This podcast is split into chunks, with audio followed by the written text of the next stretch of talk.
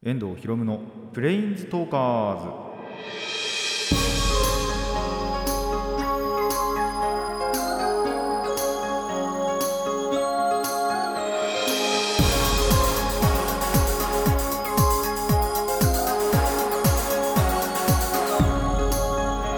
ラジオの前の皆さんこんにちは。遠藤博夢のプレインズトーカーズパーソナリティの遠藤博夢です。この番組はマジック・ザ・ギャザリングのプレインズウォーカーたちがさまざまな世界へ旅できるがごとくさまざまな話をしようという番組です。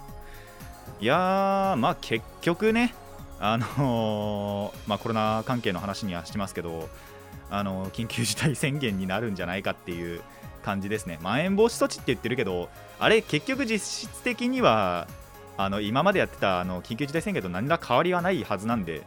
まあ結局はそうなるのかなと思います。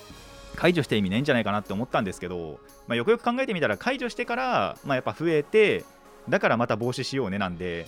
まあまあまあ外に出たみんなのせいなんじゃないかなとは思います。心当たりはあるんじゃないかな。僕もあります。結構最近外出ちゃってるような気はするんですよね。県外までは行かないんですけどもちろん。県外は本当に行ってないなさすがに。でも電車乗る機会だとかあとそうじゃなくてもなんだろう普通にその市内歩く歩いたり、まあ、自転車使ったりっていうことはまあまあちょいちょいあるんであの僕もその行ったんじゃないかとは思うんですけどもそれでもねあの、まあ、今言うと大阪とかが一番やばいじゃないですか。なんでまあまあ妥当な措置じゃねえのかなとは本当に思いますね、まあ、飲食店とかの業界には本当に大打撃だとは思うんですけど、まあ、それはもう本当しょうがないというかまあまああと会食問題とかもねあったりもしますけどもなんで本当にワクチン待ちだなっていう感じですね。一応なんかニュースによると9月までには全員に行き渡るみたいなことを言ってはいますけど本当なのかなみたいなねところはありますね。なんか断言してるんですよね菅総理は確か。絶対に9月中には行き届きますっては言ってるんですけど本当かなとは 思ってますね。だってえ今まああのー高齢者には行き始めてるじゃないですか。でそれがだって終わるのもえ6月とかって言ってた？5月とか6月？そっからさらに3ヶ月で他の年代全部に行き渡るかっつったらそんなことないと思うんですよね。なんとなく。いやわかんないですけど。そっから一気にバーってブーストかけてあのー、1日にね何万人何十万人って行ければそりゃいけるのかもしれないんですけど。まあどうなるかはね結局9月とか。まあそもそも。まあ、いずれはね確かにその年内まあ9月ではないにしろ年内中にはそれでもいけるのかなとは思うのでおそらくね。それはもう完全に分かんないですけども。なんでまあそれが終わって本当に来年ぐらいからがあのー今までのね日常に戻ってくれたらいいなとは思っていますけども。まあ本当にねあのーなってしまうもんというかあのー結構やっぱり有名人の方とかあと野球選手とかでもねもう出てるので、まあ、結構前からだと思いますけどなんでしょうがないなとは思うんですけどもまあそれでもね気をつけて気をつけてあのかからないようにするっていうのが一番なのかなと思います一応僕もあの外出てるとはいえその出先でちゃんと手あのアルコールで消毒したりだとかマスクもちゃんとつけてってますしあのまあなるべくですけどあの人混みにはね入らないようにまあそういうところあんま行かないんですけどそもそもがいや、行ったな、最近。行ったな、最近。行ったわ。普通に人混み行ったわ。あ、でも、まあまあ、一応、スペースは取ってたかなっていう感じではあるんですけど、まあ、その辺の話はね、あの、後でしようかなと。いや、多分その話、今回一応しないつもりなんですけど、まあ、しようかなっていう感じで、まあ、対策はね、本当にしてって、そのイベントもよく開催したなっていう感じではあるんですけど、まあ僕も行きたかったものなんで、開催されては良かったです。ギリギリでしたけどね。なんかこれから、イベントとかも中止になっていくんじゃないかっていうのがまたあのニュースとかでやってたんでその辺がないようにはやっぱなってほしいなと思いますのであの皆さんもねワクチンを打つっていうのももちろん一つの対策なんですけどやっぱり自分たちで今できるワクチンを打たなくてもあの、まあ、それこそ外出しない極力ね極力外出しないっていうのとかあと、まあ、ちゃんと消毒するっていうのあの対策は絶対個人でできると思いますので、えー皆さんで頑張っていけたらいいんじゃないかと思います。それではラジオを始めていきましょう。遠藤ひろむのプレインズトーカーズ。今回もレッツプレインズトーク遠藤ひろむの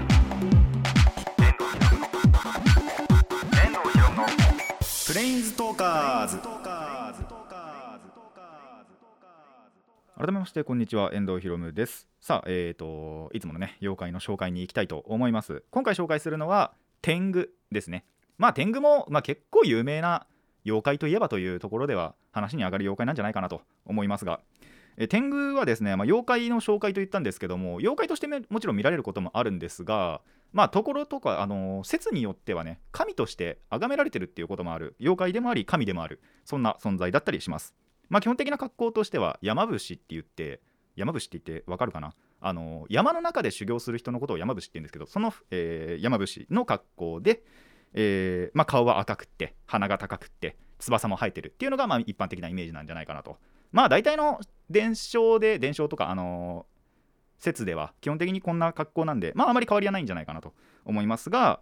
あのー、まあこの天狗ですねいたずらをするっていうあの人間をからかったりなんだりっていうことももちろんするんですけどもそうじゃないえっ、ー、とまあ教える側その魔術とか妖術っていうのかなとかあとまあ剣術とかそういうのを教えるっていう側面もある。本当に、えーと、これも説によってまちまちなんですけどいろいろあるっていう存在だったりしますね。でさっきあの基本的な格好のことは言ったんですけどまあプラスねあのその揚力妖怪としての力が強いとあの名前がちょっと変わって大天狗。まあ大天狗でもいいんですけどあの大きいって字書いて大天狗大天狗って言われたりあとこれ鳥のような頭とかをしてまあ本当に格好もその翼とかの面も鳥っぽいのがカラス天狗まあカラス天狗も結構有名で聞いたことある人いるんじゃないかなと思いますけども。ゲームとかではねやっぱよく出るんじゃいうゲームとかアニメとか。とかはカラス天狗っていうのをよく聞くんじゃないかなと思います。プラスあとこの葉天狗。まあ下っ端ですねこれは。の感じでこの葉天狗とかいう、えー、種類もあったり。あと、まあ、基本的にやっぱ男の、まあ、性別としてね見た時に男なイメージがあると思うんですけどあの女性の天狗女の姿をした天狗もいてそれはやっぱり女天狗って言われたり女天狗って書いて女天狗ですね。って言われたりも、えー、ある。そんないろいろ本当に多様性があるのがこの天狗なんじゃないかなと思います。でそうですねあの大天狗が結構その神として捉えられることが多い。まあやっぱその力が強いんでね。っていう分あの、まあ、妖怪として見られるその大天狗もいますし神として見られる妖怪もいると。で、まあ、中でもこの大天狗の中ではですね鞍馬天狗っていうのが多分一番有名なんじゃないかなと思いますあの鞍馬山っていうところにいる天狗なんですけどあのー、あれですね源義経っているじゃないですか、まあ、牛若丸の時なんですけどに剣術とかそういうのを教えたのはこの鞍馬天狗だと言われているんで結構有名な、えー、大天狗のうちの一人なんじゃないかなと。他の地域にもいろんな天狗がいてでそれぞれに名前とかもあったりしてこの鞍馬天狗は鞍馬山正僧坊だったかなっていう名前とかもあったりするのでいろいろ皆さんの地域にもしかしたらそういうのもいるかもしれません。ちょっと後で調べてみようかな。でもともとこの天狗っていうなんだろうな、まあ、言葉というかあのは妖怪として見られてはなくてもっと言うなら中国から発生してるんですね。中国の本当にすごい昔の時代ではえっ、と流星流れ星とかあと火球のことを天狗と言ったんです。でなんでかっていうとこの、まあ、流星というか火球って本当にその地表近く、あの地球に接近しすぎると爆発するんですよ。その地球のちょっと上のところで。でその時にその音がその方向あの和音あの犬とかがね吠えることを方向って言いますけど犬っていうか獣かな？が吠えることをあの方向って言いますけどその方向を上げる天をかける犬あの天狗の具って犬っていう意味があるんですよ。なら天をその駆け下りる犬っていうことでこの流れ星のことを天狗と呼ぶっていいんだというのが一番最初の、えー、天狗の発生。そしてその後なんですけど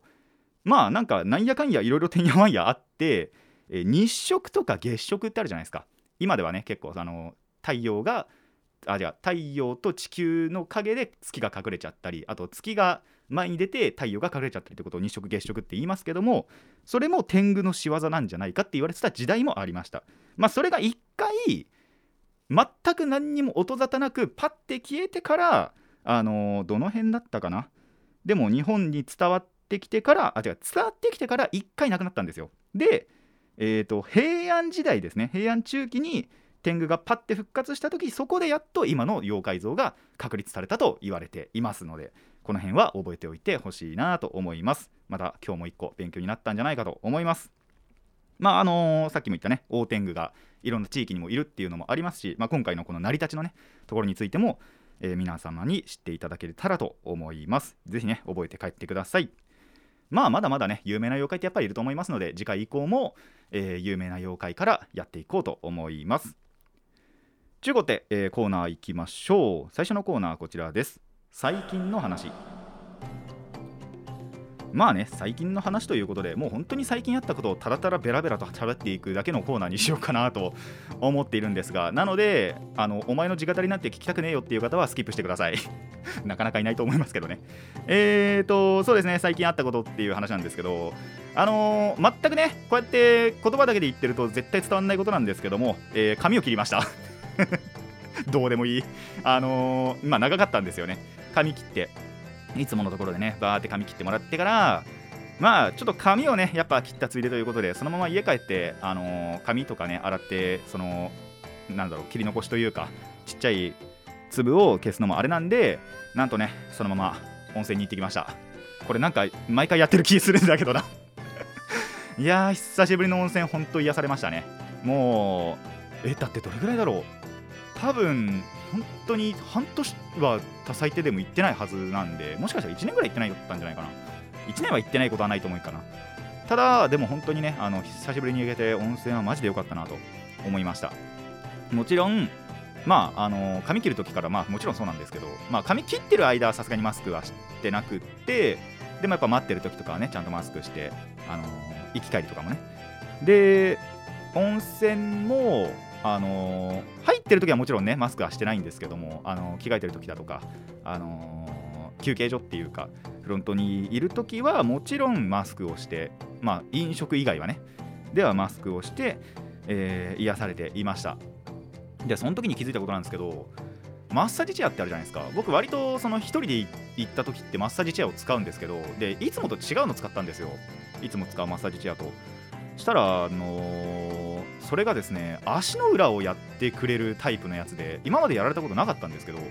それがすっごいなんだろう土踏まずのあたりをめちゃくちゃグリグリしてくるんですよ。めちゃくちゃ痛いと思いまして。皆さん気をつけてください。あの本当に土踏まずのところをマッサージチェアでグリグリされるとめちゃくちゃ痛い。まあこれは個人差があるかもしれないんですけどめちゃくちゃ痛かったなって思ったんであのもしねそういうマッサージチェアに遭遇したら気をつけてください。1回それ10分のやつだったんですけどで多分その10分の間に4回とか5回ぐらいそれがあったんですよ。もうやられるたびにすごい痛くって。1回だけちょっとずらしてかかとにしようって思ったんですけどかかとでも痛かったんですよね。なんであの皆さんは気をつけてください、まあ、どういうタイプのあれがマッサージチェアがあるのか分かんないんですけども。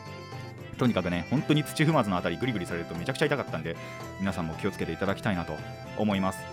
でプラスその時はですねまあ一人で行ったってこともあってあのまあ、遊びの話ではあるんですけどあの TRPG のお勉強もねその時にちょっと癒され癒されっていうかあの癒された後にねちょっと頭すっきりした状態でめちゃくちゃ勉強してました。なんで今度ねあの誰かと一緒にやりたいなと思っています。まだ勉強しきってないんですけどねあの全部覚えてでシナリオも作った暁にはねやりたいなと思ってますのでまあやったらねやったでその時またお話ししようかなと思います。あとですねスマホ買いました。えっとこれもどうでもいいなって話なんですけどつい先日です。にスマホをちょっと変えまして。データの引き継ぎとかはまああらかた終わったんですけどまあ操作になれないことなれないこと。全く違うスマホを買っちゃったんでね。あてかそうあのー乗り換えたんですよね。もっと言うなら。あの会社を。もともと僕 au だったんですけど、あのーそっちの方が安いってことでまあ Y モバ言ってしまえばソフトバンクなんですけどの Y モバに、えー変更しまして。それでねちょっと時間がかかっちゃったんですけどまあ一応スマホは変わったなっていう話。まあやっぱスマホ変わるとね本当に操作感が違ってどうしようもないっていう。そこだけがあのー悩みの種ではあるんですけどまあまあここからね慣れていこうかなと思います。2年に1回のねあれですけど。本当にね難しい。やっぱ新しいスマホ乗り換えると。動動きもねなんだろうなんかちょっと重いような気がするんですよね。パズドラやってたらあれ？って思うぐらいなんか遅くってその辺はねなんとかしていけたらなと思っているんですがまあこれから慣れていこうかなと思います。まあ要は今までやることとはあんまり変わんないです。結局 Twitter はやってねえし、えー YouTube を見るかなっていうぐらいでかな。多分あとネット見たりとか。っていうぐらいしか多分このスマホでやることはないんじゃないかなって思うんですけども。なんでまあ特に今までとその辺は変わんないのかなっていう感じですね。で、えー、スマホを変えた話とあとですねなんとプレイステーション4が僕の部屋に来ましたね。あの弟からじゃないんです。これ友達からなんです。なんかいきなり LINE でその友達から PS4 いるって聞かれて。まあで何かって聞いたらなんか知り合いからもらったらしいんですよ。PC のモニターとプレフォを一緒にもらったみたいな。でそいつもともとプレフォ持ってるんでまあいらねえってことであの譲り受けました。もらっちゃったぜ。何しよっかなって話なんですよねただ。あのー、もうモンハンライズって出てるじゃないですかスイッチのやつ。出てるんでまあ本当にやるんだったらそっちなんですけどあの PS4 でできるのはライズはできなくってモンスターハンターワールドしかできないんでそれかなーって思ったり一応もらったはいいんですけど正直なところやることないんですよね。あのー、まあ友達がまたねあのモンハンをまだやってるっていうことであればそこに混じろっかなって思ってはいるんですけどそうじゃなかった場合ただただ置かれてる置物だなっていう感じになっちゃうのでまあなんかおすすめのゲームあったら教えていただきたいなと。あの Twitter でもメールでもいいんで、えー、もしなんかおすすめなこれだけはやっとけみたいなゲームがあったらあーでもこれ言ったらあれかな。ゴースト・オブ・ツシマとか言われるのかな。結構話題になりましたからねあれ。なんでそういうこと言われるのかなっていう感じでもあるんですけど。でもなんかね本当になんかおすすめな PS4 のゲームがあればえー、教えていただきたいなって思います。あのタラタラの置物になるとね、あの ちょっとまた悲しいことになるんで、そこは教えていただけたらと思いますが、どうしようかな、ちょっと一回ここで切ろうかなって思うんで、えーと、ただ、この後もう一回最近の話をしようと思います。以上、えー、最近の話パート1ですね。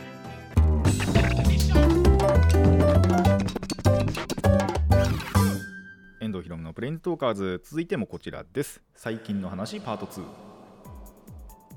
もう一個前で言うの忘れてた。えっ、ー、と、人混みに紛れたって話なんですけど、オープニングトークの、えー、レイフレですね。レインボーフレーバーっていう、あの、まあ、この番組ではわりかし恒例なプリキュアの同人即売会、オンリー同人即売会のレインボーフレーバー。まあ、どえっと、オンリーっていうほどオンリーじゃなくて、実はそのレイフレと一緒にいろんな他のも女児アニメとかのも開催されてるんですよね。まあ、レイフレっていうコーナー、そこの一角だけはプリキュアしかないっていう感じで、えー、捉えていただければと思うんですけど、えなんとね、開催されまして、今回の、まあ、春の部というか、25だったかな、は開催されて、えーと、それがギリギリ東京行っちゃったからっていう感じなんですよね。さっき東京、あの県外出てないって、県,、えーと、県内からは出てないって言ったと思うんですけど、えーと、大田区だ産業プラザピオなんで、ピオホールなんで、そこはちょっとギリギリ出ちゃったかなっていう話なんですけど、まあ、横浜から出てるんで横浜かなっていう 言い訳をね、苦しい言い訳をしていこうかなと思いますが、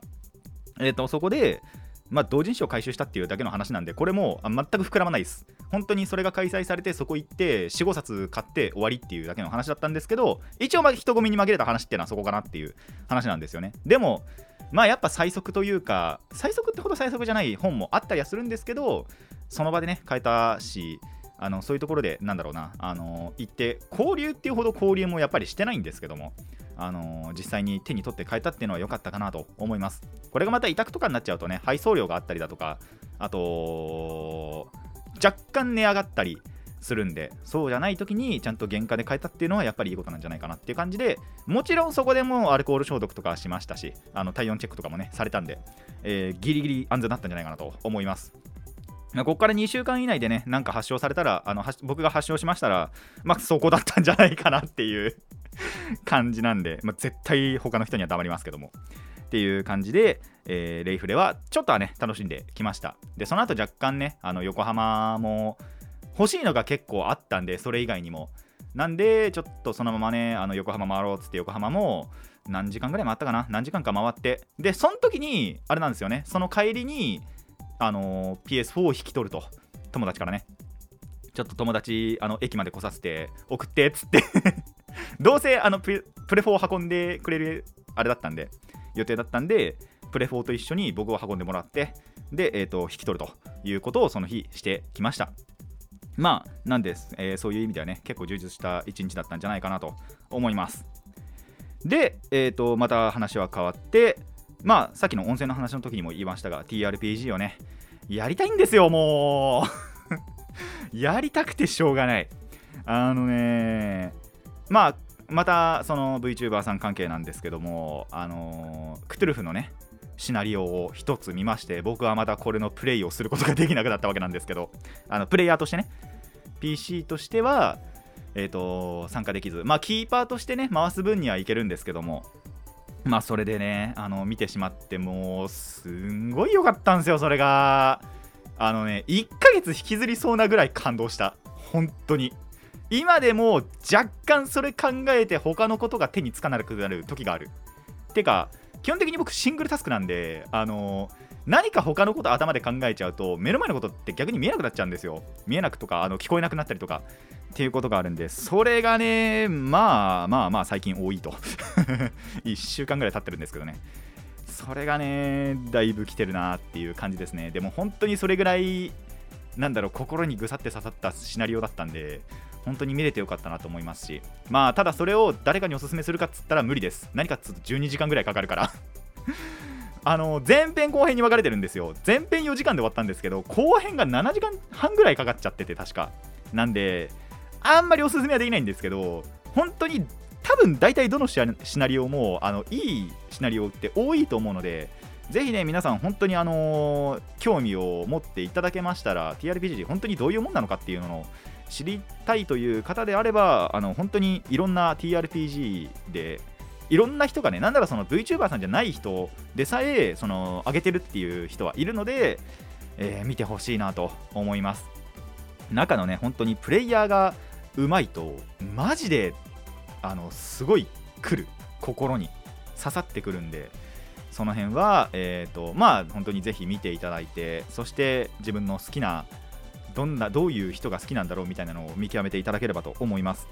でこれについてはクトゥルフそれこそその今回見たのクトゥルフだしまあ、その1個前に見たのがエモクロアっていう TRPG で僕が勉強今してるのエモクロアなんですけども。えーとまあ、その本当にどっちでもいいんでね、あのー、やりたいなっていう感じが、なんならやっぱりその今、エモクロは知ってるの僕しかいないと思うので、この身の回りでは。なんで最初はやっぱキーパーとしてやるとは思うんですけどももしね気に入ってもらえたらやっぱ誰か他の人にキーパー譲ってプレイヤーとしてもやりたいなっていうのはやっぱ僕の中には1個ありますね。あのー、でそうあのー、バイトの後輩のあのー、ちょっと最近話が出るようになった2時3時大好きな後輩なんですけどその友達、まあ、もっと言うなら僕の友達の弟ですねがえっ、ー、とまあクトゥルフだけなのかなもしかしたら。TRPG やってるっていう話をそういえばっていうので思い出してもし次回ねやることがあればちょっと俺も呼んでっていうことを言ってはあるのでそこでもできたらなと。それの時だったら多分プレイヤーとしてねあのプレイヤーキャラクターとしてあの操作できると思いますのでその時は、えー、楽しみにしたいなと思います。あのー、まあその後ねやっぱり M クルアなんかは自分でもやってみたいなとも思うんで皆さんもぜひやってみてください。まあ、ルールブック、クトゥルフよりはやっぱりそのエモクラの方がルールブックとかが全部ネットで見れるんでおすすめだのかなって思ったり、あと手軽に買えるのだと、えっと、ゆるゆる TRPG ザ・ホラーっていうボドゲの一つなんですけど、それがやっぱりその TRPG なんだろうできるやれるためのセットになってたりもするらしい。あの僕は持ってないんで分かんないんですけどあの調べてみたらそういうものもあったりするらしいのでそういったところもぜひ調べていただいてそしてプレイしていただきたいなと思います。最初からねあのキーパープレイするっていうのも本当に難しいし僕もやってみてあむずいなって思ったんですけども。ただ何回も何回もねやっぱやってやっぱみんなそりゃ当たり前ですけども最初は絶対できないじゃないですか。それでできたら天才なんですけど。あのそういうことがあるので、まあ、まずはやっぱね経験してみてほしいなと。あのプレイヤーにせよキーパーにせよ。っていうのは、えー、おすすめしたいなと。今ねやっぱりその自粛期間、まあ、実質自粛期間ということでまだまだ。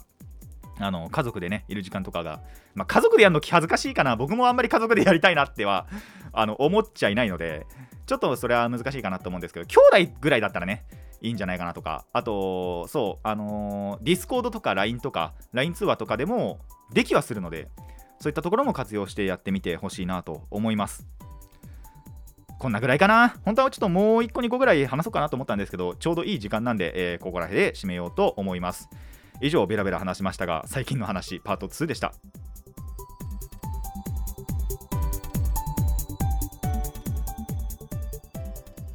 遠藤ひろむのプレインズトーカーズそろそろお別れの時間になってまいりました。いや今回こうやってねあのただただベラベラ雑談したっていうのもそうだあのそうですしあの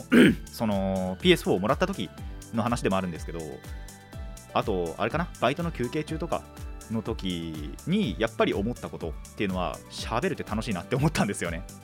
あの、それこそそのバイトの時バイトの休憩中にそのパートさんと一緒になることがあってそこと話してる時もそうだしその PS4 もらった時って駅にその友達迎えに来てもらってで僕の家まで送ってもらってその時に一緒に PS4 も引き取るっていう形を取ったんですけどなんでその時その車の中でその友達とやっぱ話をしてたんですよ。若干そういう雑談っぽい感じで。あのー、楽しいってなった。やっぱ喋るのって楽しいってなった。相手の聞くよりも自分で喋っちゃう方がやっぱ楽しいんですよね。あの悪いことなんですけどこれ実は。あんまりいいことではないんですけども。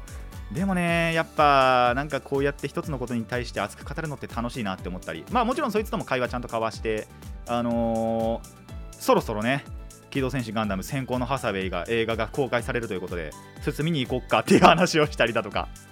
っていうのをしたんでね。とかまあその日あったことなんかをちょっと若干話したりして。っていうのがまあなんかやっぱ楽しかったなって思いました。なんでこれからもねこういうただただベラベラ話していく雑談なんかもしていこうかなって思っています。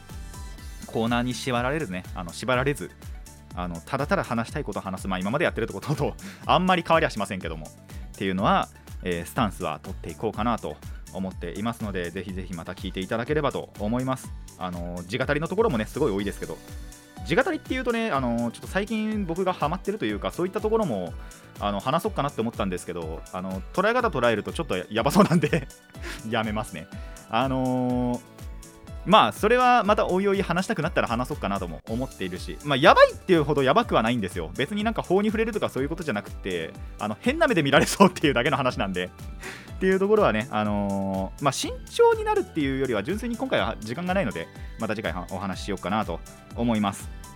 皆さんもぜひね自分はなんかこういうのが好きですとかっていうのもあればやっぱメール欲しいなって思いますしあの聞いてほしい僕に聞いてほしい話なんかもね全然メールあの受け付けてますのでどしどし送っていただけたらなと思います。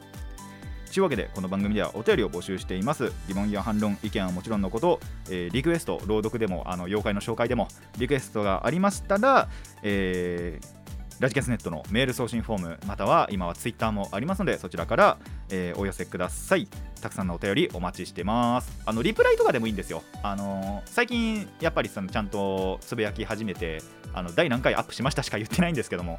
そこはねえっ、ー、とつけてるのでそこに絵のリプでもいいですしまあもちろんそのなんだっけアットメッセージ。あのごめんなさい。僕まだツイッター全然弱者なんで ツイッター弱者なんであれわかんないんですけども。DM とかはなくてもいいんでね、あのまあ、あとフォローとかもしていただければ、その通知が来るんじゃないかと思いますので、えー、ぜひぜひ Twitter のフォロー、えー、リプライなどお願いできればなと思います。